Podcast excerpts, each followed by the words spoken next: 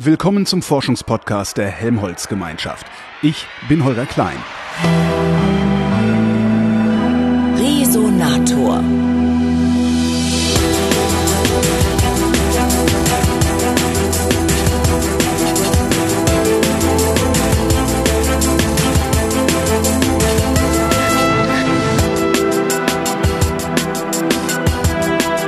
In Heidelberg habe ich mit dem Physiker Hans-Günther Dosch und dem Physiklehrer Matthias Haug geredet.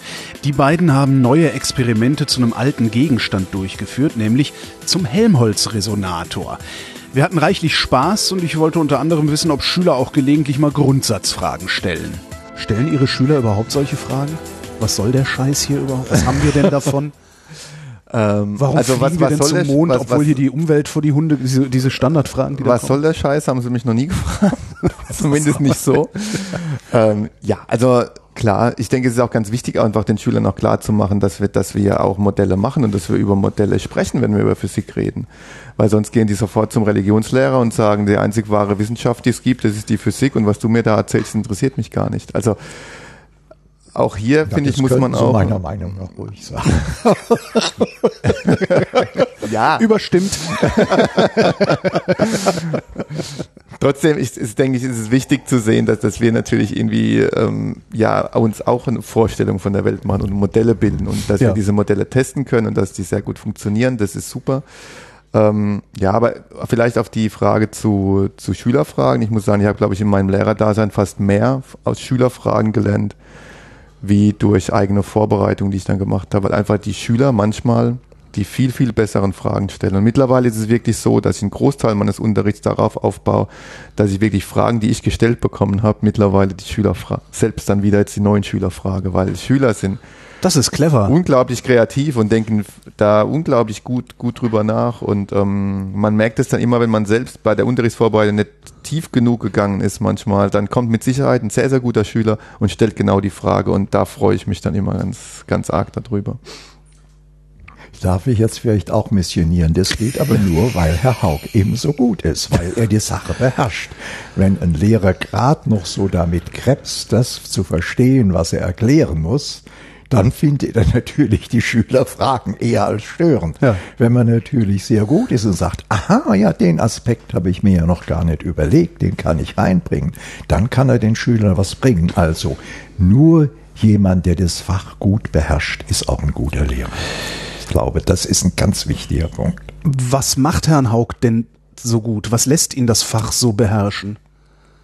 Langsam bin ich hier. Das ist zu viel, zu viel Lob. Naja, die- das die- ist ja die abstraktere das Frage ist wäre, was- der- was macht einen guten nein, Lehrer? Also- Schauen Sie, es geht heute, gibt's ja auch die Meinung, ach Gott, ein Lehrer braucht den Stoff ja gar nicht zu beherrschen, er muss ihn nur vermitteln können. Ja. Und das ist eben genau der Fehler. Wenn er ihn nur vermitteln kann, dann kann ich auch sagen, lesen. Dann kann ich das auch. Ja, also- genau, dann, dann lernen sie das Ja. vorher. Ja. Aber die Sache, dass er es beherrscht, oder beim Mathematiklehrer, ja, was ist eigentlich ein Beweis? Warum muss ich beweisen oder sowas? Das kann ich nur, wenn ich den Beweis verstanden habe und nicht, wenn ich so, wie so manche Lehrer da Ja. das an die Tafel Heißt das, heißt, kann das, kann es sein, dass, dass Herr Haug das deshalb so gut macht, weil er einen Forscherantrieb hat? Ja, und weil er These. Auch, auch gute Ausbildung, also ich meine, Also das muss ich mal zurückgeben. Ich habe natürlich eine exzellente Aus, aus, äh, Ausbildung Nein, gemacht. das brauchen wir dann.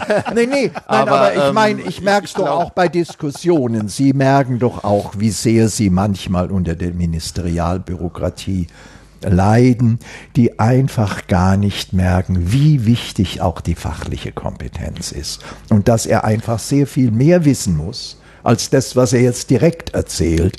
Schon allein, manchmal ist auch ein besonders heller, der hat sich da noch was gelesen, der, der das weiß. Aber auch einfach, wenn Sie, wenn Sie einige Dezibel über dem schweben, was Sie erklären, werden Sie es immer besser sagen. Ja.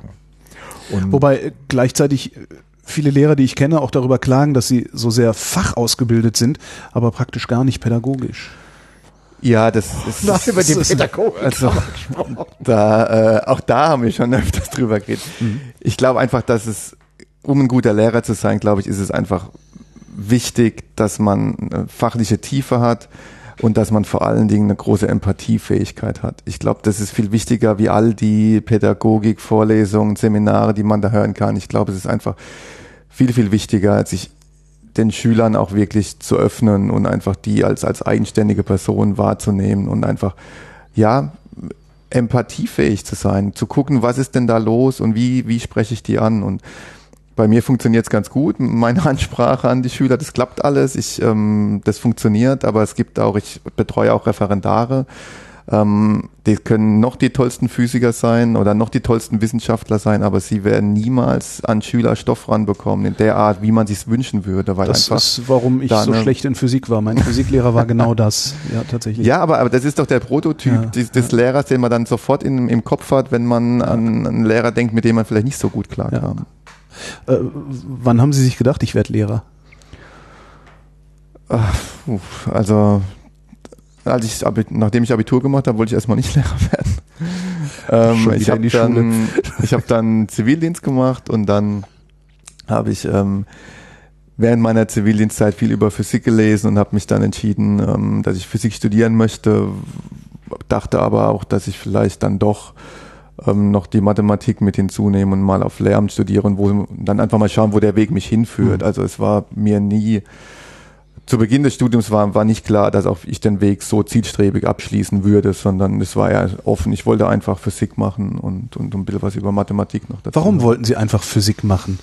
Was ist, was ist, gibt es so einen Schlüsselmoment, an dem Sie auf die schiefe Bahn geraten sind? Schiefe ja, ja, ja, seit, ja, seit ja, wann, seit wann oder mal, das, das muss ich, das muss ich sagen. Also mein, mein zentraler Punkt, dass ich der mich für die Physik faszinierte, war meine allererste Physikstunde, die ich tatsächlich in der Schule hatte. Und bei einem Kollege, der später mein Mentor wurde und ähm, auch mit dessen, mit dessen Sohn ich auch Abitur gemacht habe und den ich sehr, sehr gut kenne. Ähm, und dieser Kollege hat einen ganz einfachen Versuch gemacht. Er hatte einen Kasten aufgebaut und hatte beim Hausmeister unten ähm, ein Kakao gekauft, das wussten wir aber nicht und hat dann was diesen, ein Kakao, so ein Kakao, so ein Trinkschokolade ja, ja. hatte ähm, in diesen Kasten ging, war ein Filter oben, also so, nee, so ein Trichter. Und in diesen Trichter hat er Wasser reingeschenkt und nach dem Apparat kam auf einmal der Kakao raus. Und damit hat er mich gehabt. Und ja, das ist übrigens das ist auch der Versuch, Physik. Ich, das ist auch, man hat kommunizierende Röhren und so weiter. Okay. Also ich hatte, ähm, das ist auch der Versuch, den ich jedes Mal zu Beginn, und ich werde nächstes Jahr wieder zwei siebte Klassen haben und ich freue mich jetzt schon tierisch drauf. auf die Gesichter. Auch den Versuch werde ich wieder machen und ähm, er konnte es auch nie glauben, als ich es dann immer wieder ihm gesagt habe, dann auch später, als ich, ich wurde dann ins Referendariat an meine alte Schule gesteckt, was erst einmal eine Horrorvorstellung ja. war, weil noch so viele ehemaligen Kollegen, die ich damals als Lehrer hatte, dann auch noch da waren. Und er wurde dann mein Mentor und ähm, auch immer wieder, wenn ich es ihm gesagt habe, dass er eigentlich derjenige war, der für mich diesen Funken damals hat überspringen lassen. Ähm, ja, er glaubt's mir. Ich glaube, mittlerweile glaubt er es mir, weil ich ihm einfach so oft es ihm schon gesagt habe. Aber ähm, er konnte es am Anfang nicht fassen, ja. Über eine Stunde haben wir miteinander geredet und das ganze Gespräch gibt's in der nächsten Ausgabe des Resonators.